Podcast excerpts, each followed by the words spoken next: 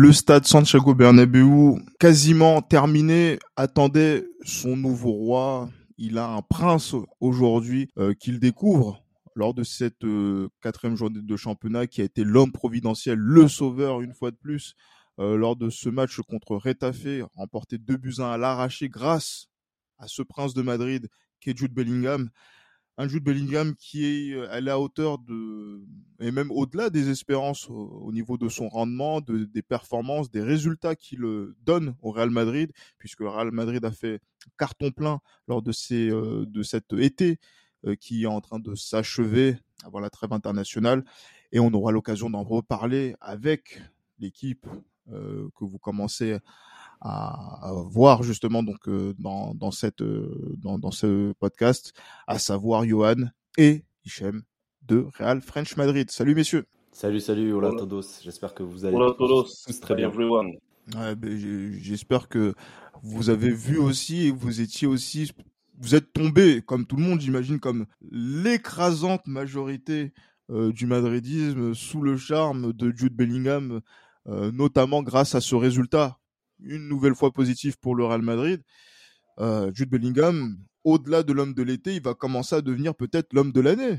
Ah, Jude, hey Jude. non, c'est quel joueur Jude Bellingham. Euh, quel plaisir de le voir jouer, un joueur de, ce talent-là, avec euh, en plus jeune joueur, donc il est en train de montrer toutes ses qualités. On espère, en tout cas, j'attends qu'il nous, nous fasse vivre des, des sensations similaires tout au cours, tout au long de la saison incroyable joueur. incroyable joueur. Et on a l'impression que, euh, Johan, que, que Bellingham, et ça fait cinq épisodes que l'on fait depuis le début de la saison, et c'est cinq ou six. Et on a l'impression à chaque fois qu'on se, qu'on se répète à, chaque fois. Et en fait, au bout d'un moment, on a l'impression que ça va plus être esprit madridista, ça va être esprit Bellinghamista, tu vois. c'est pas mal. non, bah après, euh, après, il est clair que il est en train de réaliser des, débuts euh, excellents. Euh, franchement, c'est au-delà des buts euh, décisifs qu'il met, c'est que je trouve qu'il a une influence qui est de plus en plus grandissante dans le jeu. Donc c'est ça qui est intéressant. Hier, pour, pour, avoir bien regardé le match comme il fallait, j'ai vu que voilà, c'était vraiment le joueur qui apportait un danger quasi permanent et et c'est vraiment intéressant. Hein. C'est pas, je sais pas si vous vous souvenez, mais hier il y a deux, deux potentiels penalties qui sont, euh, qui sont, euh, qui sont, qui émanent de lui en fait. Donc euh, c'est ça qui fait que, qui fait que c'est le genre le l'un des joueurs en tout cas les plus dangereux. Donc non, c'est intéressant. Il réalise des meilleurs débuts que qu'un numéro qu'un numéro 5 qu'on a eu. Non, il fait des meilleurs débuts que qui que j'allais dire que tout le monde aura Real Madrid à l'exception d'un seul. mais après moi je parle seulement du numéro 5. Moi c'est surtout en rapport avec le oh numéro 5 numéro 5 qui est arrivé à l'été 2021 euh, n'a pas fait d'aussi bon début que, que celui euh, d'aujourd'hui, même si c'est pas la même génération, etc. Mais tu t'aventures dans des. À l'été 2001 ou 2021, je comprends pas. J'ai dit 2001 J'ai entendu 2021. Ouais. Non, non, vous avez mal entendu, monsieur. J'ai dit 2001. Ah, on verra au moment de euh, l'enregistrement. 2001, ouais, c'était 2001. Donc, donc oui, donc en effet, je trouve qu'il fait des, des, très très bons débuts, des meilleurs débuts. Il est déjà très très influent dans le jeu et et c'est ce qu'on aime et c'est ce qu'on veut. Donc, pourvu que ça dure, à condition surtout que l'on ne dépende pas uniquement de lui. Bah, c'est ça le truc. C'est ça le truc. Euh, bah, on, le disait, hein, comme tu le dis, on se répète un peu, euh, Gilles, mais euh, en réalité, ce Real Madrid est limite construit autour de Jude Bellingham. Le dispositif tactique 4-4-2 en losange fait en sorte, en tout cas, exploite les, les meilleures, toutes les qualités en tout cas de, de Jude Bellingham. Et, euh, et voilà, hein, ça c'est une remarque qu'il faut, euh, qu'il faut remettre euh, à jour dans, dans cet épisode. Ah oui, clairement. Mais parce que moi, je, je, voyais un petit peu ce qui se disait autour de, de Jude Bellingham au cours de ces euh, derniers jours et dernières semaines, parce que euh, il y a beaucoup d'enthousiasme, mais on en parle, on essaie de tempérer. C'est ce qu'on avait fait au cours des derniers épisodes d'Esprit Madridista et euh, à, juste titre. Mais c'est vrai que le, le rendement de Jude Bellingham, notamment dans ce dispositif avec Carlo Ancelotti, Carlo Ancelotti qui doit, qui doit, j'allais dire, qui maintenant répond au pragmatisme, hein, de, euh, où il avait un dogme particulier de l'Italie qui était de jouer 110 et ça a été, euh, on va dire, sa maxime pendant de très longues années dans ses différents clubs, y compris au Real Madrid. Euh, j'ai l'impression, euh, Johan, et ça, je pense que c'est toi qui, euh, on va dire, est fan de, de ça et on a l'habitude d'en discuter, euh, que ce Real Madrid aujourd'hui, il est dans une configuration à l'italienne, vraiment, avec une importance du numéro 10, entre guillemets, du meneur de jeu, qui doit faire la décision quoi qu'il arrive. Et euh, on va dire que c'était, on va dire que c'est le, le, jeu italien par excellence, par excellence avant que Saki n'arrive au Milan et qu'il détruise, on va dire, cette notion du 10. Et là, en fait, le Real Madrid joue, on va dire, le football des années 70-80 avec un Jude Bellingham qui, dans ce rôle-là, bah, est quasiment parfait. Et moi, toi, tu parles euh, du numéro 5 à l'été 2001, mais le numéro 10 qui avait notamment du côté de la Juve, euh, il avait le même rendement que Jude Bellingham aujourd'hui. Euh, tu parles de Alessandro Del Piero à l'époque? Non, je parle d'encore avant, je parle dans les années 60, dans les années 80 notamment. Du ah oui, Platini Michel, oui. Euh, non, mais il est clair que ouais, ouais, il est clair que c'est ça qui est intéressant, c'est que Jude Bellingham aujourd'hui, on, on, peut croire que c'est un très courtista un petit peu aujourd'hui Jude Bellingham, parce que euh, il est à la construction du jeu et il est à la finition. Et justement, bien sûr, comme tu l'as dit. Fervent admirateur du calcio des voilà de, de, de naguère entre guillemets euh, ça nous fait plaisir justement de, de revoir un petit peu ce, ce, ce dispositif là et ce registre là donc euh, malheureusement comme j'ai dit ce qui dénote en fait avec le football actuel c'est que le danger on va dire émane essentiellement de lui. Ça veut dire qu'il suffit juste qu'une équipe soit bien préparée tactiquement et qui bloque euh, par je ne sais quel moyen les accès à Gilles Bellingham. Ouais. le marquage individuel par exemple Exactement, mais bon, aujourd'hui, quel, euh, quel club aujourd'hui, quelle équipe aujourd'hui propose un marquage individuel? Ça, ah. c'est c'est très très rare. Ah, mais il faudrait, faudrait moi, moi, je suis l'adversaire du Real Madrid, je le testerais bien, tu vois, ah, juste pour voir qu'est-ce que ça donne. Totalement, mais totalement. mais moi, totalement. Je serais, je serais entièrement, je suis entièrement d'accord avec toi sur ce point. Ça, à ce niveau-là, tu mets un marquage individuel sur Jude Bellingham, euh, quelqu'un qui va bien euh, l'empêcher de jouer, l'empêcher de, de, de, mmh, voilà, mmh. de se déployer sur le terrain. Malheureusement, le Real Madrid sera, sera en difficulté à, à ce niveau-là. Mais bon, on peut dire que hum, moi qui avais du certain scepticisme envers cette volonté de Carlo Ancelotti de pouvoir, entre guillemets, faire jouer l'équipe autour de Jude Bellingham, euh, bah force est de constater que pour le moment, ce mois de ce mois d'août lui donne raison. Ce mois d'août lui donne raison et j'ai trouvé vraiment hier sur le match qu'on était encore plus dangereux euh, que qu'en fait qu'on qu apportait on va dire une certaine variété en termes de danger euh, notamment sur les côtés. D'autant plus que bah voilà parce que les latéraux justement ont fait un, très très beau travail en dépit justement de l'erreur de Frank Garcia.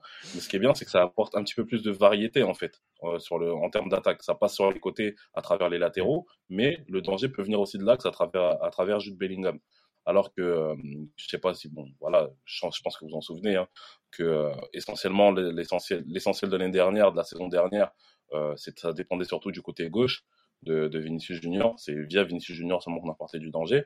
Là je trouve qu'il y a un peu plus de variété à ce niveau là et j'ai quand même un doute enfin je, me questionne en fait par rapport à Vinicius Junior vis-à-vis -vis de ce dispositif là lorsqu'il va revenir comment ça va se passer? C'est clair. Parce que ah, moi, je ne sens pas vraiment à l'aise dans un système avec deux attaquants. Donc, euh, moi, je suis content que Rossellou soit titulaire. de toute façon, on n'a pas trop le choix. Mais je suis trop content qu'il soit titulaire parce qu'il apporte une certaine variété, en fait, euh, euh, dans, dans, sur, au, sein, au sein de l'attaque. C'est un joueur de, c'est un joueur d'appui, c'est un, un, joueur de surface. Hier, on a vu, c'est un but de renard qu'il a mis. Donc, euh, voilà, j'ai cette euh, petite interrogation par rapport à Vinicius. Euh, je ne sais pas si Vinicius sera capable justement de pouvoir, euh, de pouvoir, de pouvoir, voilà, assurer ce rôle de, de voilà, d'attaquant aussi à, à, la hauteur de, de voilà, d'un Rodrigo ou bien d'un Rossellou à ce niveau-là. Bah, Johan, pour, pour répondre à ton dernier point, déjà, Vinicius, sur les trois premiers matchs qu'il a joués, on l'a senti en difficulté dans ses dispositifs tactiques. On a senti mmh. un Vinicius qui avait des réflexes d'un ailier, c'est-à-dire qu'il, dans sa prise de risque, euh, voilà, euh, tenter de dribbler comme s'il était sur un côté, mais dans l'axe, tu sais très bien, on nous l'apprend dans toutes les écoles de foot, euh, dribbler dans l'axe, ça peut être assez dangereux et c'est jamais vraiment recommandé. Pour un attaquant, euh, voilà, il faut être un peu plus rassurant dans ses prises de balles, ce que fait très bien en fait Rodrigo. Rodrigo, il le fait très très bien. Il, il a cette capacité de, voilà, de contrôler le, le, ballon, de jouer dos au jeu dans, dans un premier temps, contrôler la balle euh, sereinement, puis avoir cette qualité de cette capacité en tout cas de se retourner très très vite regarder où est positionné le gardien et enchaîner une frappe. on l'a vu plusieurs fois sur, sur plusieurs matchs. Après, par rapport à, à Jude Bellingham, je, je suis totalement d'accord avec, avec toi, euh, Johan. Il y a un effet de surprise en fait dans ce dispositif tactique, c'est que les défenseurs sont d'abord intéressés par forcément les deux pointes, ce qui laisse beaucoup plus d'espace à Jude Bellingham et qui peut surgir d'un côté comme dans l'autre. Euh, et ça, ça déstabilise énormément les défenses espagnoles jusqu'à présent parce qu'ils n'ont pas forcément l'habitude de jouer euh, face à un dispositif comme ça. Par contre, le jour où on aura un marquage individuel sur Jude Bellingham, comment ça va se passer? Ça, c'est une question. Ah, c'est une question, mais euh, justement, quand on regarde le match de Retafe, euh, j'ai envie de dire que le duel à distance entre euh, Jude Bellingham et Jenny Dakonam, international très solide, très solide respectable défenseur togolais, on, a. pourquoi, tu, pourquoi tu rigoles? Non, non, j'aime bien le, j'aime bien la, la propagande la propagande maison, et, vous avez raison, hein, totalement. Ah, bien sûr, effectivement. Très, grand joueur. Euh, ah non, moi j'aime beaucoup, j'allais dire que, étant donné que mes, origines viennent de là-bas, c'est toujours bien de voir un joueur euh, à, ce niveau. On va dire que ça a été, on va dire, ça n'a pas été aussi simple pour Jude Bellingham. Euh, de, de, pouvoir faire la, la différence, lui, de, de son côté. Il a fait dans les arrêts de jeu. Euh, et on va dire que dans le duel, dans, dans, les duels, ça a été, on va dire, un petit peu difficile face à lui. Ça a été déjà pas très simple, notamment lors du match précédent. Euh, je, mais euh, là, on a, on a parlé de pas mal de choses théoriquement, mais mmh. quand on regarde la, la rencontre, j'allais dire, Retafe ouvre le score. Euh, la première mi-temps du Real Madrid ne répond pas aux attentes justement et mmh. on va dire à toute là, on va dire tous les principes que vous avez pu exposer, notamment tactiquement, où bah, euh, justement le Real a été très dans difficulté. Pas tant que ça, moi je trouve, parce qu'en fait, déjà, Retafe ouvre le score justement sur une erreur de, de Franck Garcia et Borja Mayoral, pauvre qui pas une qu'on le faisait jouer.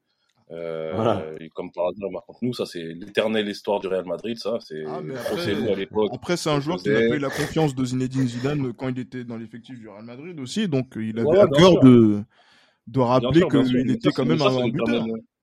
Mais ça, c'est l'éternel, ça, c'est l'éternelle histoire du Real Madrid. Hein. C'est ça. Hein. C'est à chaque fois les mecs formés au club marquent contre nous. Je me rappelle Rossellou quand il jouait euh, dans les clubs comme Alaves, etc. Il marquait contre nous. Mais bon, bref.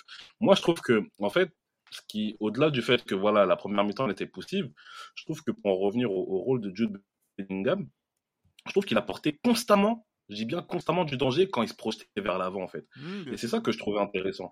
Et, et ce que j'ai bien aimé aussi, c'est le fait que Luka Modric, lui aussi avait un, avait un rôle où il se projetait un petit peu plus. Je sais pas si vous vous souvenez de la tête plongeante qu'il met et que David Soria euh, repousse, euh, repousse au-dessus de la barre. Mm-hmm. Moi, je trouve que hum, ça a été, ça a été intéressant parce qu'en fait, je pense qu'on va être surtout dangereux, euh, pas sur les attaques passées, mais surtout en projection, dans les phases de transition. Je pense qu'on sera encore plus dangereux avec ce dispositif-là.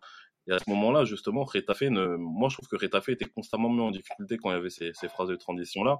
D'autant plus que nos deux latéraux, quand même, ils se projetaient très très vite vers l'avant. Ben, j'ai envie de te dire, et c'est vrai que là, euh, Hichem le disait tout à l'heure, pauvre euh, Fran Garcia, qui est sorti à la mi-temps euh, d'un rencontre, parce qu'il y a l'erreur, mais moi je pense aussi que quand il joue, il joue comme s'il n'avait pas de frein. Euh, notamment offensivement parlant. De...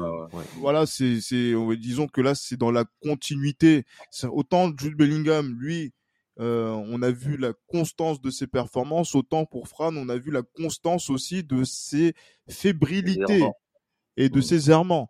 Euh, c'est vrai qu'offensivement et même défensivement, surtout défensivement, on a vu euh, plus ou moins de difficultés sur le rencontre, peinant à convaincre. Et on a l'impression que là, cette erreur-là vient, on va dire, sanctionner euh, un été qui était un petit peu difficile dans la peau d'un titulaire. Et ça va faire les affaires d'un Ferland Mendy qui, lui, va revenir de blessure après la trêve internationale.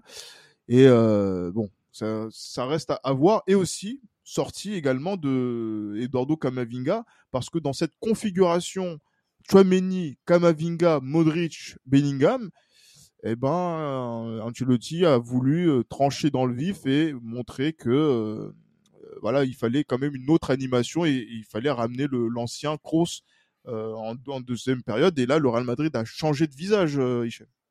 Ah, c'est clair. Bah, d'abord par rapport au, côté gauche, c'est dans la continuité hein, de, ce que nous a montré Fran Garcia jusqu'à présent avec le Real Madrid. Pour, lui, on sent que le maillot est lourd à porter pour l'instant.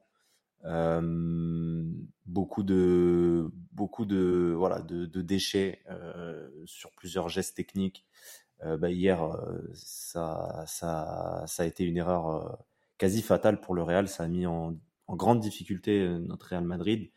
Et, et voilà, en tout cas, c'est c'est pas une performance qui se distingue des autres jusqu'à présent. En même temps, comme on l'avait déjà dit, euh, tu sors du Rayo Vallecano, tu vas au Real Madrid. Le Real Madrid, c'est quand même dans une autre dimension. Il mhm. euh, va falloir du temps, prendre du temps euh, avec Fran Garcia. Peut-être lui donner petit à petit du temps de jeu, mais pas directement être titulaire et avoir voilà des temps de jeu beaucoup trop conséquent où tu as une pression beaucoup trop importante. Euh, et puis euh, en parallèle, voilà, il y a à côté en tout cas, il y a euh, Ferland Mendy qui est tapis dans l'ombre, qui une fois qu'il reviendra de blessure, j'en suis persuadé, retrouvera beaucoup plus de temps de jeu qu'on pouvait le penser. Maintenant, dans, sur, par rapport à ce milieu de terrain, euh, c'est vrai que pour moi, il a été bousculé euh, d'un point de vue physique aussi. Hein, c'est important de le rappeler.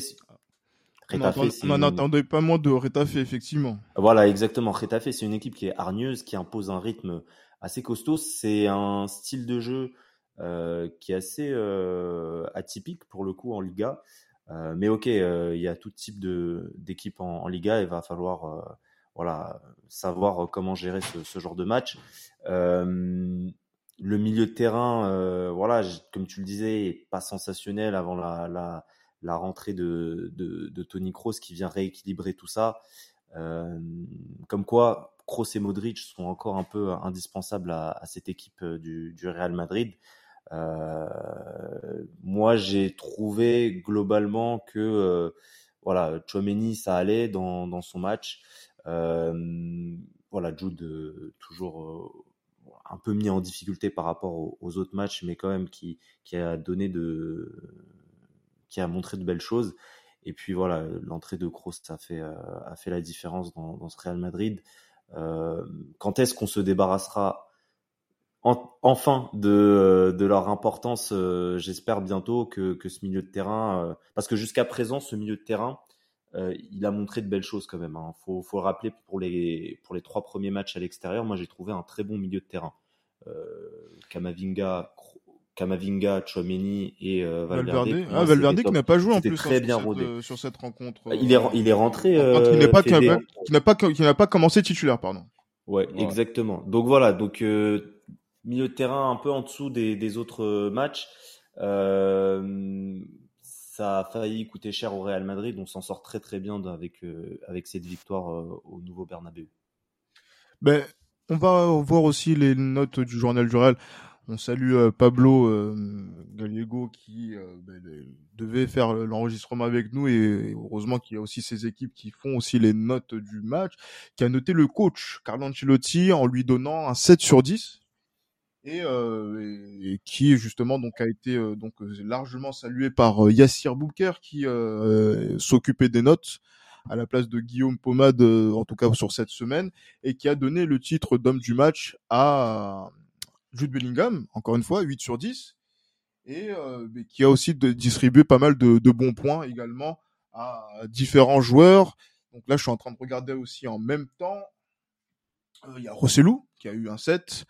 Euh, et, et j'allais dire, il y a aussi en termes de notes plutôt basses, mais celle de Fran Garcia, 4 sur 10, effectivement, qui est sorti à la 45e minute.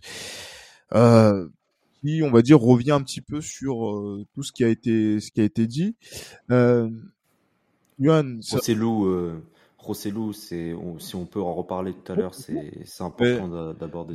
Je, je, sais que, je sais que, Hichem, toi, tu, ça te, ça te tenait à cœur, même avant le début du match, de parler euh, de, de, de, Rossellou, parce que euh, t'entendais pas mal de, de choses à, à, son endroit.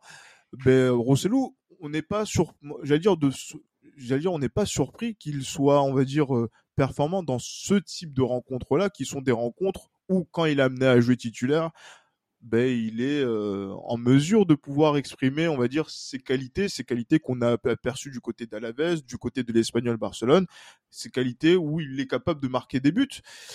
Euh, sauf que là, il le fait pour le Real Madrid, ça change pas mal de choses dans la perception des gens, mais euh, il a tenu son rang, il fait, il fait son devoir pour l'instant. Bah c'est clair, c'est clair. Euh, Johan, tu veux, tu veux prendre la, parole vas-y, vas-y. Vas-y, Bah voilà, moi, moi pour moi les gars, Rossellou, il est critiqué beaucoup trop, euh, beaucoup trop critiqué, alors que quand même c'est un joueur qui, vient de la maison, mhm. euh, qui, euh, ok, c'est pas le meilleur neuf du monde, mais qui au fil des années euh, avec l'Espagnol Barcelone, si je me trompe pas, a su, euh, voilà, s'imposer. L'année dernière, il livre quand même une saison qui est, qui est vraiment pas mal. Je crois qu'il a une quinzaine de buts, euh, sauf erreur de ma part. Euh, et là, en fait, on, on, le juge comme si ça devait être un titulaire, comme si ça devait être Erling Haaland ou, ou Kylian Mbappé. moi, je, je, je, veux être, je, je, veux être mesuré, bien évidemment, avec l'exigence qu'on a envers Rossellou. Mais jusqu'à présent, il montre quand même de très bonnes choses. Et en plus, c'est un profil euh, dans, dans le jeu, dans cet effectif-là, qu'on n'a pas, qu'on n'avait pas euh, s'il n'était pas arrivé. Vous voyez ce que je veux dire? On a deux attaquants, Vinicius et Rodrigo, euh, avec des caractéristiques physiques assez similaires. Je l'avais déjà dit dans un précédent épisode. Le fait d'intégrer Rossellou dans ce dispositif tactique, ça fait énormément de bien euh, à l'attaque. Il a une présence, il a un engagement physique, euh, il sait jouer avec son corps, il est très, euh, il est assez grand, je crois qu'il fait 1m85. 86, quelque chose comme ça. Et, il, oui, essaye, de bouger aussi euh, en dehors de la surface de réparation. C'est pas un piquet. Euh, parce que justement, donc euh, contre ces équipes-là en bloc bas, effectivement, c'est bien d'avoir un joueur qui soit à la fois présent dans la surface de réparation pour mettre la pression et aussi libérer des espaces pour ses coéquipiers. Tout à fait. Mais c'est ce qui a fait la différence, notamment sur euh, voilà le voilà donc le, peut-être le deuxième but et même sur le premier également où il, euh, il, surgit comme un renard comme ça a été dit tout à l'heure.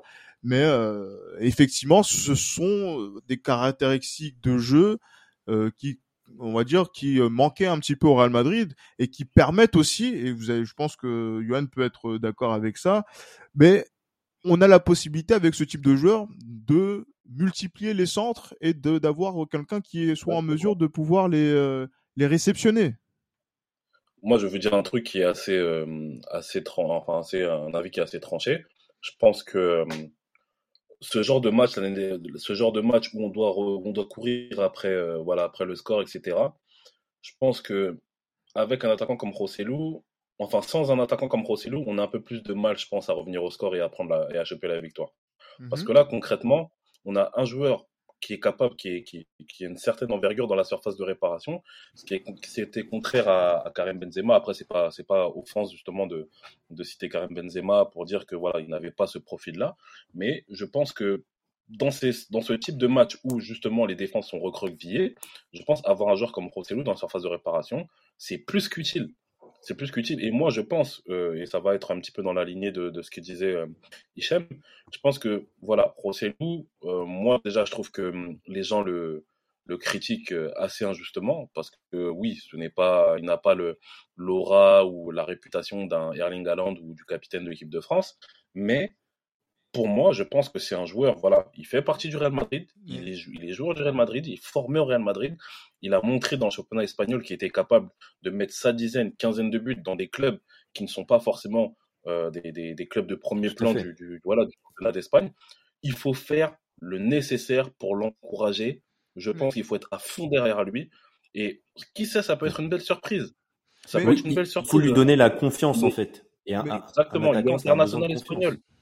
Mais, il est international espagnol, Luis de la Fuente, la, la, avant même qu'il signe Real Madrid, a, a, commencé à le sélectionner. Donc moi, je pense qu'il faut être à 800% derrière lui. Ouais. moi, honnêtement, je milite pour qu'il soit titulaire jusqu'à la fin de la saison. Mais, mais vraiment. Juste, justement, moi, il y a un truc que je n'arrive pas à comprendre, c'est qu'en fait, tout le monde et je dis bien tout le monde est au courant que Rossellou n'est pas un titulaire en puissance au Real Madrid, en tout cas sur le, le papier, et qu'il n'est pas venu pour ça. Parce que et là quand on on s'en rend compte euh, comment c'est que on voit que euh, dans le, numéro 9 du côté du Real Madrid n'a pas été décerné, c'est bien parce qu'il y a une raison particulière, c'est qu'on n'a pas su trouver son successeur. On aura l'occasion d'en reparler un petit peu plus tout à l'heure. donc il est une doublure et en fait il faut le considérer comme une doublure qui maintenant va progressivement avoir une place de joker de luxe puisque comme là Vinicius est blessé, ben, c'est lui qui est amené à être titulaire. Et quand peut-être Rodrigo va être un petit peu diminué, il va être amené à être titulaire. Donc c'est-à-dire qu'il va être, on va dire, très utilisé. Peut-être qu'il va être titulaire peut-être plus longtemps qu'on on ne le pense. Mais euh, critique, je ne vois pas pourquoi la critique, puisqu'on n'attend pas de Rosselló qui marque 30, 35, 40 buts. À moins que, à moins qu'il y ait eu un, y a, y a un, problème. Hmm moi, je sais pourquoi ça le critique. Parce que justement, c'est toute la frustration, c'est toute la frustration qu'on déverse sur lui, la frustration de ne pas avoir acheté soit, soit, soit Mbappé, soit Haaland. C'est toute cette frustration, même, à même Harry Kane, etc. C'est toute cette frustration que les gens euh, déversent sur lui. Et ce qui est injuste, en fait. Et moi, voilà, Gilles, tu me connais, tu sais que je suis quelqu'un qui a du mal un petit peu avec, euh, avec entre guillemets, l'injustice. Et non, je suis désolé. Je suis désolé. Pour moi, José Lou n'a pas à être euh, critiqué outre mesure. Comme tu l'as dit, à la base, il n'est pas censé être titulaire indiscutable. Là, maintenant, il est titulaire. La force des choses fait que il est titulaire. Euh, pourquoi on va le critiquer Et là, il est titulaire en tant que pompier de service en plus. Pompier de service. Et le pire, c'est qu'il marque, premièrement. Et de deux, il fait des passes décisives. Euh, je, fais, référence à la passe décisive qu'il a faite euh, qu'il a à Bellingham contre, contre le Celta Vigo. vous voulez quoi de plus? Le mec, il fait son job. Vous voulez quoi de plus? Ah non, clairement, c'est pas. En tout cas, c'est pas ici dans l'esprit madridista qu'il va y avoir des attaques par rapport à par rapport à lui. Euh... On a surtout des mecs formés à la Cantera, surtout ça. Ah oui, clairement. Et c'est vu le, le qu'on est régulièrement poussé euh, pour ça, euh, justement pour qu'on puisse privilégier des profils de joueurs comme celui-ci, en tout cas, donc soit dans la rotation ou dans la sortie de banc, euh, plutôt que des joueurs étrangers. on va dire des joueurs qui ne sont pas issus du centre de formation du Real Madrid euh, c'est plutôt même une bonne chose hein, d'un bon œil qu'on voit justement l'évolution de, de, de Rossellou. Et c'est intéressant puisque euh, on a envie justement de, de voir de, de, voir on va dire ce, ce genre de, de choses là mais effectivement euh, messieurs ça pose la question de la fin du mercato euh, qui a eu lieu en ce 1er euh, septembre à, à minuit où euh, je sais pas. Je pense que si on fait un tour de table rapide, je pense que tout le monde n'est pas forcément satisfait, euh, pleinement satisfait du mercato qu'a effectué le Real Madrid, notamment par rapport aux différents objectifs, surtout par rapport à l'équation importante, c'est que si Rosselló est là, c'est parce qu'il était censé être la doublure de quelqu'un, mais ce quelqu'un n'est jamais arrivé. Et, euh, et c'est, enfin, quand je dis ce quelqu'un, je dis, je, je donne pas de nom en particulier, mais voilà, ce poste d'attaquant où il devait y avoir un joueur qui devait marquer entre 30 et 45 buts sur l'année n'est pas arrivé. Et c'est ce qui fait que le madridisme est, est, fâché. Est-ce que euh, c'est l'échec de la majorité présidentielle dont fait partie, je rappelle, Johan, par exemple? Je réponds ou même pas? Hicham, vas-y, réponds. Et puis je répondrai. Bon. Échec, oui. Pour, on va, on va être un peu fort, c'est un, terme qui est, assez fort, un échec. Euh, mais pour moi, oui, euh, tu, n'es pas, enfin, tu es le Real Madrid, tu ne peux pas commencer une saison sans un numéro 9 euh, avec un, minimum de, niveau, j'ai envie de dire. On sait que, que Pérez est un grand fou de, on peut le dire, hein, de, Kylian Mbappé. Ne pas avoir, par exemple, recruté Harry Kane pour pouvoir euh, donner euh, la possibilité euh, à Kylian Mbappé d'arriver au Real Madrid. Pour moi, ça, c'est une erreur qu'on paye cash aujourd'hui, qu'on va probablement payer cash parce qu'aborder une saison sans numéro 9 avec cet effectif-là, c'est se tirer une balle dans le pied. donc voilà, pour moi, c'est la première fois, honnêtement, moi, je suis, je suis assez je suis assez euh, rangé du côté de, de, la direction dans leur prise de décision. Je trouve que jusqu'à présent, ils, ils, ont commis très peu d'erreurs euh, sur plein d'aspects. Autant là, euh, pour moi, c'est une erreur limite, un échec, oui. Ah oui, ben, justement, Johan, ça fait quoi? 25 ans que tu soutiens le, le, Real Madrid, que tu suis le Real Madrid au cours de voilà donc de ta culture foot et de ta passion pour le foot c'est une situation qui est quasiment inédite de ne pas voir une pointure de haut niveau pour conduire l'attaque du Real Madrid. Donc du coup, est-ce que euh, effectivement ça, résume, on va dire, euh, l'erreur d'appréciation, de jugement qu'a effectué le, board que, que, tu, que tu soutiens et que tu représentes? Bah, Moi déjà, pour répondre à ta question, est-ce que c'est un échec? Pour moi, non ça aurait été un échec si on avait, euh, si on avait clairement euh, désigné une cible en attaque en disant que on va faire le nécessaire pour l'acheter et qu'au final on ne l'achète pas. Par exemple, l'été 2022, c'est un échec.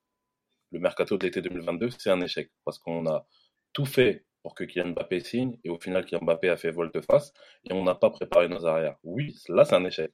Mais là en l'occurrence, si on suit parce que la direction, si on suit la, la, la, la, ligne directrice euh, de, de l'état-major du Real Madrid, euh, il n'était pas question de signer, en tout cas officiellement, il n'était pas question de signer une grosse pointure en attaque. Rossellou était le seul attaquant prévu. Donc, donc c'est-à-dire que perdre Karim Benzema et le remplacer mhm. par Rossellou, c'est une démarche logique. Ce, on va dire dans dans le hum, comment dire dans le principe, non. Dans le principe, non. C'est pas, c'est pas, c'est pas, c'est pas une, c'est pas, c'est pas du tout logique. Parce qu'il y a un gros écart justement en termes de, niveau euh, concernant ces deux joueurs-là. Mais une fois de plus, la direction est restée fidèle à sa, est restée fidèle justement à sa logique entre guillemets, à sa logique sportive qui nous, à travers les résultats, nous montrera si elle a été euh, bien vue ou non. Mais moi, je trouve que ce, on peut pas parler d'échec. Alors oui, nous, les supporters du Real Madrid, le madridisme en général, peut s'estimer floué et, déçu justement du fait qu'il n'y a pas eu plus de renfort que ça au, niveau du front d'attaque. Mais je pense que du point de vue de la direction sportive, on ne peut pas parler d'échec vu qu'il n'a pas, été question justement de remplacer euh, numériquement Karim Benzema entre guillemets ou justement d'apporter un, un, souffle nouveau sur le front de l'attaque du Real Madrid. Euh, Florentino Pérez a, toujours dit que non, Mbappé n'arrivera pas cet été. Euh, voilà, en fait, ce sont les supporters, moi, comme je l'ai dit, je pense que ce sont les supporters surtout qui se sont enflammés suite à l'imbroglio qui a eu Mbappé avec sa direction. Et je pense que les supporters se sont enflammés euh, par rapport à ça. Mais euh, la ligne directrice du Real Madrid a toujours été la même, c'est que Mbappé ne signera pas cet été. Donc moi, je ne vois pas vraiment d'échec à ce niveau-là.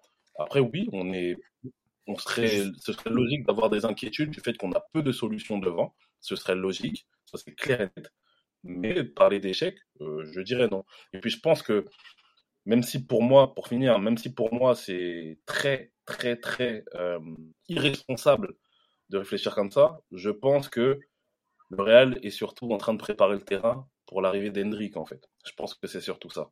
Et je pense que le Real Madrid va je ne serais pas étonné que Real Madrid, justement, change totalement, drastiquement de, politique, on va dire, euh, en, termes de, en de transfert, en privilégiant justement ce, voilà, cette ligne directrice qu'elle a mis en place en, en, achetant les joueurs très jeunes et en les faisant développer pour, euh, voilà, pour faire de, pour faire d'eux des, des, stars qui sont déjà émergentes au Real Madrid et qui, qui, deviennent des stars confirmées au sein même du Real. Je pense que, je pense que là, j'ai le, j'ai le sentiment en tout cas que, que la direction tend vers cette, euh, vers cette philosophie-là, ce qui serait pour moi une terrible erreur. Moi, j'ai une question pour toi, Johan. Penses-tu qu'il arrivera Est-ce que tu penses que Kylian Mbappé arrivera au Real Madrid? Pour être très honnête avec toi, on va dire aujourd'hui, j'ai un énorme doute. Aujourd'hui, j'ai un énorme doute. Surtout et il est là l'échec. Surtout pour moi, c'est là où il est l'échec, c'est que en fait, on est on n'est même pas sûr qu'il va arriver et pourtant on s'est privé pour ce, pour ce joueur-là. Ça, c'est exactement, mais c'est surtout.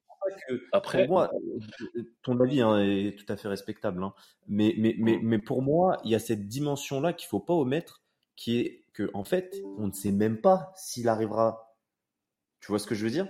On ne sait même pas s'il arrivera. Après, à partir de là, tu t'es privé alors que tu n'es pas sûr qu'il arrive. Là, là pour moi, c'est euh, mais pourquoi euh, parler, mais Hicham, mais pourquoi parler de privé? Pourquoi parler de privé pour cet été? Moi, moi, comme j'ai dit, pour moi, l'échec, il date de l'été 2022. Ça, pour moi, c'est, il est là cet échec. Pour moi, l'échec, il est vraiment à l'été 2022.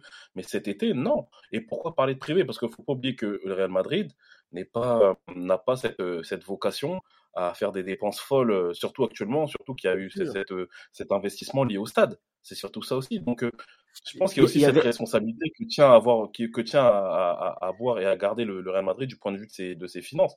On n'a pas envie de ressembler. Je pense qu'il n'y a pas envie de, il n'y a pas cette envie de ressembler aux, brigands de la Catalogne à ce niveau-là. oui, non, mais non, mais c'est clair. Mais quand tu avais un joueur comme Harry Kane sur le marché, que tu ne t'es même pas positionné sur euh, sur lui outre mesure, que tu as juste laissé euh, des rumeurs euh, filtrées. Alors, est-ce que c'est vraiment le Real? Est-ce que c'est d'autres d'autres personnes euh, qui ont d'autres intérêts.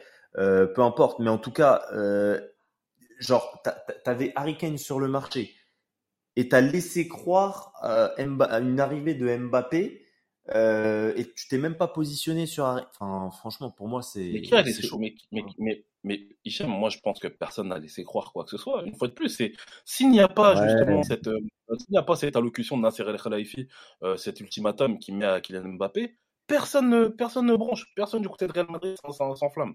Personne. Et je pense que le Real Madrid, justement, a eu la bonne idée de rester, de, faire preuve de sagesse en ne s'enflammant pas, en ne mettant pas un pressing, justement, sur le PSG, en, voilà, en, ne désignant pas, en disant, en ne déclarant pas haut et fort du fait que une offre va être préparée pour Kylian Mbappé. Moi, je pense que c'est la, je pense que le Real Madrid a eu la position qu'il fallait avoir. Et concernant Harry Kane, Harry Kane, aussi grand attaquant qu'il soit, mais pour moi, justement, acheter un attaquant à 30 ans à plus de 100 millions d'euros, pour moi, ça aurait été indécent. Ça aurait été indécent parce que Harry Kane. D'accord avec toi. Euh, je suis pas Madame Irma, hein, mais Harry Kane, pour moi, dans 3 ans, euh, c'est plus le même Harry Kane que, que l'année dernière, par exemple. Tu vois C'est pour ça que. dans, dans, trois, dans trois, justement, là, on dit dans 3 ans. Dans 3 ans, il y a quand même, euh, on va dire, dans le football, c'est, euh, on va dire, c'est vraiment sur le long terme. de, de, de penser à, à trois ans.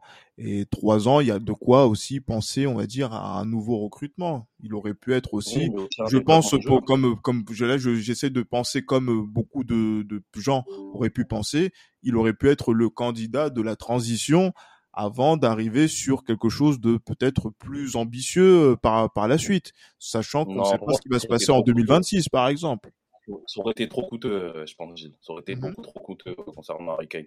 Tu pour être un simple candidat de la, de la, transition, comme tu dis, ça aurait été trop coûteux, je pense, pour Real Madrid. Et moi, je parle surtout de trois ans, parce que d'ici trois ans, je pense que Rodrigo sera encore un joueur du Real Madrid. Après, on sait pas de quoi le football est fait, hein.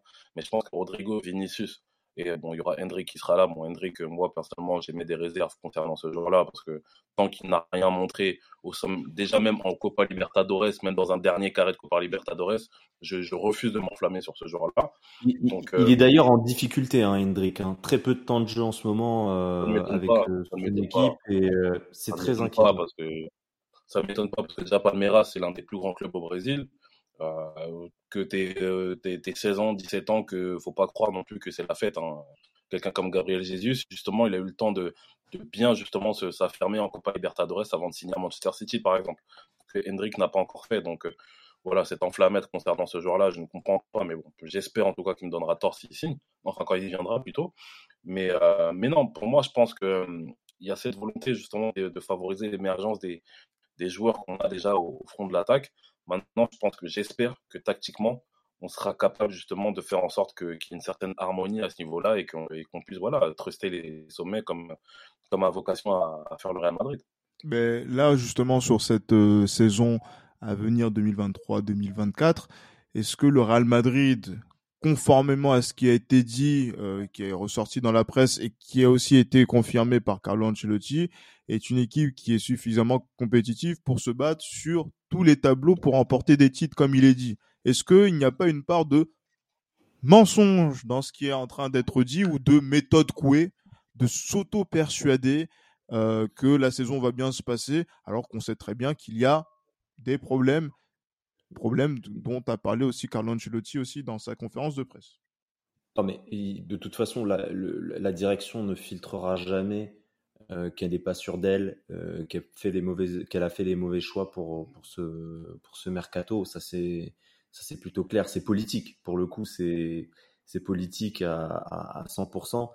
Euh, mais oui, il y a une part de mensonge, ça c'est clair. Ils savent très bien, personne n'est fou, on est on n'est pas des enfants entre guillemets à qui on peut voilà tendre une sucette et dire t'inquiète pas, ça va bien se passer sans se rendre compte en fait de toutes les implications qu'il y a derrière. On n'a pas une attaque suffisamment importante qui pèse pour pouvoir lutter contre les meilleures équipes d'Europe, contre les meilleures défenses d'Europe, contre un Manchester City, contre des Guardiola, etc., ou des Ruben Diaz qui ont euh, voilà un, aspect athlétique important, technique important, tactique important. Que va faire cette attaque? J'aimerais bien voir ça. Et j'ai hâte de voir ça. J'espère qu'on ne se prendra pas, bien évidemment, une, une tollée contre ces équipes-là. C'est jamais mon souhait. Mhm. Mais vraiment, c'est très inquiétant. Ah, en plus, il y a la Ligue des Champions où il y a eu le tirage au sort qui a eu lieu euh, ce, ce vendredi ou euh, ce jeudi ou ce vendredi, oui, en tout cas cette semaine où euh, les adversaires du Real Madrid lors de cette phase de poule qui sera la dernière dans cette configuration, c'est Naples, l'Union Berlin et le troisième club, il m'échappe. Braga. Braga, effectivement. Donc les Portugais de, de, Braga euh, effectivement, cette Ligue des Champions, en tout cas, en tout cas pour cette, sur ces trois prochains mois, notamment la Ligue des Champions, est-ce que ça peut faire l'affaire en attendant qu'en janvier, peut-être que le, le, Real Madrid puisse se renforcer, puisque maintenant, pour moi, on est dans une course contre la montre où euh, d'ici euh, janvier, il faudra toujours être dans le coup, que ce soit en Liga, en Copa et aussi en Ligue des Champions, pour qu'en janvier, on puisse faire l'état des lieux et voir où il faudrait se renforcer. Parce que c'est, pour moi, c'est impossible, et je le dis bien impossible, de gagner ne serait-ce qu'un trophée avec euh, nos forces en présence en attaque aujourd'hui. Est-ce que euh, vous pensez que ça peut faire l'affaire justement donc euh, cet, cet effectif-là au moins jusque fin décembre? Oui, moi je pense que moi je pense que oui. Je pense qu'il y a possibilité de, de faire l'affaire comme tu dis. Après, pour en revenir un petit peu à ce que vous disiez par rapport au fait qu'il y a peut-être euh, ce bluff euh, de la part de la, direction, euh, je pense que la direction aussi se, comment dire, prend en compte du fait que la cadence des matchs de cette saison ne sera pas la même que celle de l'année dernière, parce que l'année dernière, il y a eu le facteur Coupe du Monde en décembre qui a fait qu'on a joué des matchs tous les trois jours et quasiment sur trois ou quatre mois. Et je pense que justement, il y a, je pense que justement, là, voilà, on va dire, il y aura beaucoup moins de matchs que la saison dernière. Maintenant, euh, oui, jusque janvier, on pourra, je pense, tenir la, la cadence. Euh, ce qui est la clé aussi, ce sera de bien, de bien, euh, comment dire, de bien gérer, de bien gérer le Classico aussi face au Barça cette saison, qui est toujours un, qui est toujours un match charnière hein, pour, pour le, voilà, pour la suite d'une saison.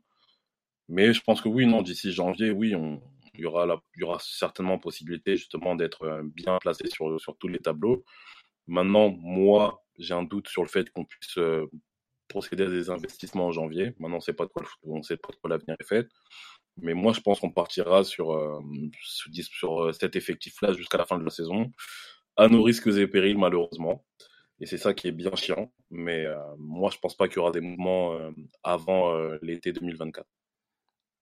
Donc du coup, euh, la perspective de faire une grande saison va être très compliquée à, à faire, hein, euh, objectivement. Et, franchement, Johan, est-ce que ça, ça vous donne envie de vous détacher de cette majorité présidentielle euh, qui justement donc vous, vous on va dire continue de d'être supportrice malgré vos propos de Kylian Mbappé? Oui, je fais toujours partie, euh, je suis toujours attaché à cette majorité présidentielle, ça c'est clair. Euh, moi, je trouve qu'il y a une certaine logique, entre guillemets, euh, dans... quand y a une certaine logique, c'est à travers leurs déclarations et leur manière d'agir, je pense que c'est logique. Maintenant, euh, est-ce qu'elle aura raison? Les résultats nous le diront, parce que malheureusement, quel que soit, et vous-même qui, qui, savez l'amour que j'ai pour, pour Didier Deschamps, vous savez très bien que parfois, des choix qui ne sont pas forcément logiques donnent lieu à des, bons résultats par moment. Donc, euh, non, on verra bien ce que ça va donner. On verra bien ce que ça va donner. Et malheureusement ou heureusement, seuls les résultats donneront raison.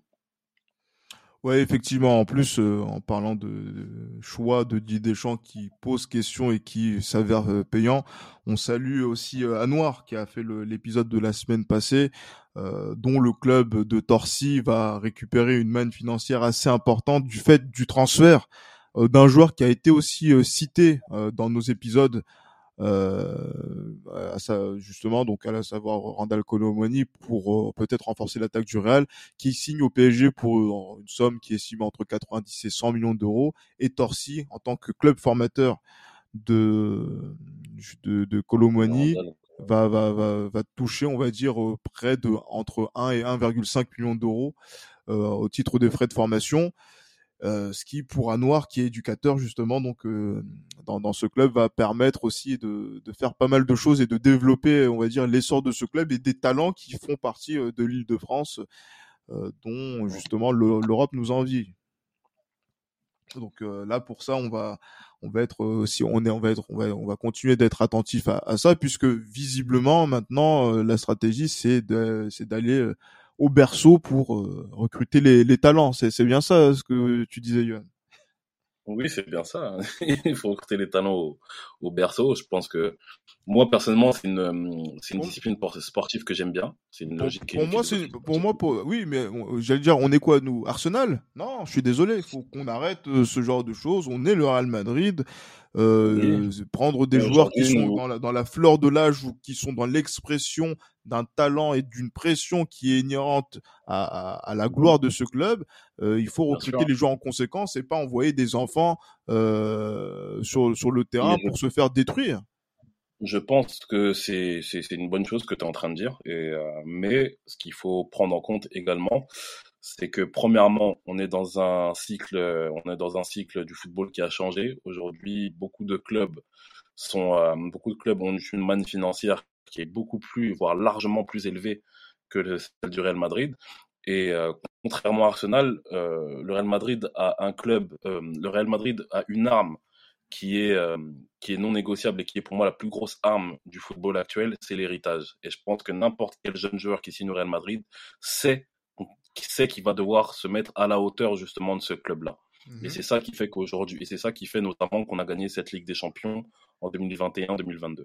Ben justement, c'est ce que disait Jorge Valdano et je sais pas si c'est, on va dire, à l'ordre du jour aujourd'hui, c'est de dire que oui, le Real Madrid n'a pas forcément donc les moyens euh, financiers pour pouvoir se battre contre les clubs États en Europe et aussi contre un championnat qui est en train de se développer, euh, l'Arabie Saoudite, mais il offre la gloire.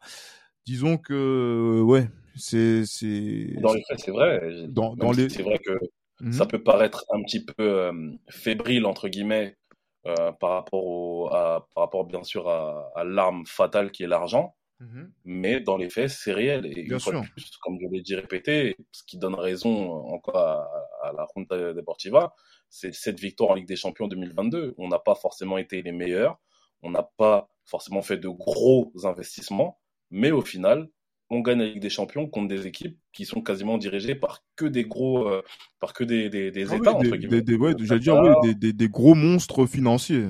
Exactement. Le Qatar, il y a eu euh, Chelsea, il y a eu, il y a aussi euh, des Émirats Arabes Unis, et il y a eu Liverpool aussi qui a, somme toute, quand même une très très grosse manne financière également. Donc, donc voilà. Je pense qu'à ce niveau-là, malheureusement ou heureusement, Jorge Valdano est, est dans le bon. Mais jusqu'à quand Telle est la question. Jusqu'à quand, Seigneur? Jusqu'à quand?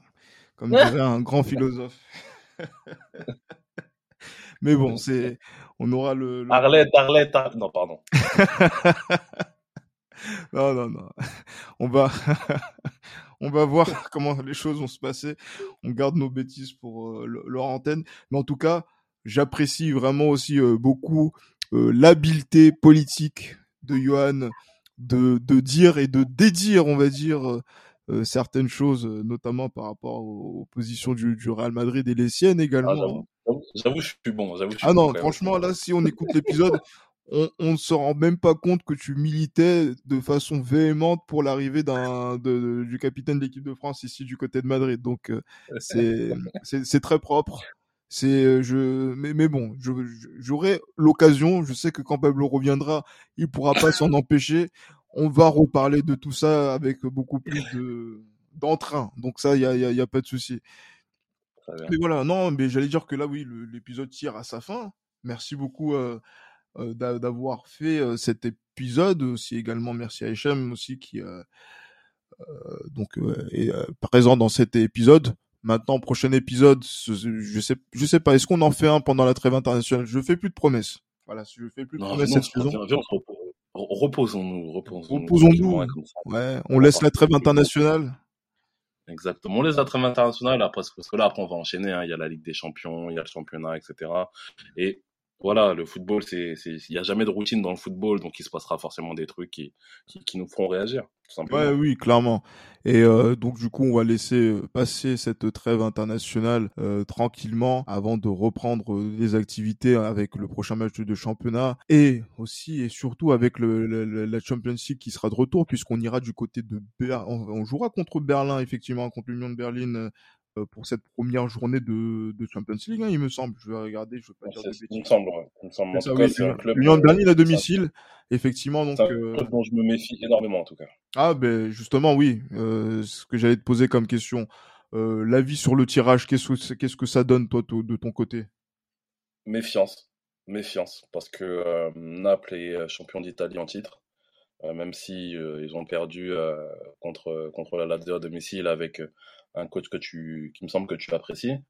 Et, euh, oh, et, euh, et, euh, et l'Union de Berlin, justement, qui, qui fait partie de ces clubs allemands dont on ne peut pas vraiment, qu'on ne peut pas vraiment juger, dans le sens où avec les clubs allemands, c'est tout ou rien. On peut être, on n'est pas à l'abri d'une épopée européenne inattendue. D'ailleurs, l'Union de Berlin qui a fait deux matchs de victoire en, en championnat depuis le début de la saison. Euh, et puis Braga, voilà, Braga, qui est un club qui a été, euh, que, je, suis parce que voilà, j'ai, le petit frère d'un ami qui, joue là-bas. Euh, c'est un club qui, joue bien au football, donc il faudra quand même se méfier, parce que ça reste quand même le championnat portugais reste quand même un championnat où il y a une culture foot et une culture européenne qui est assez forte. Donc je pense qu'il va falloir quand même se méfier de, ces trois clubs en tout cas. Ne pas sous-estimer, certainement pas.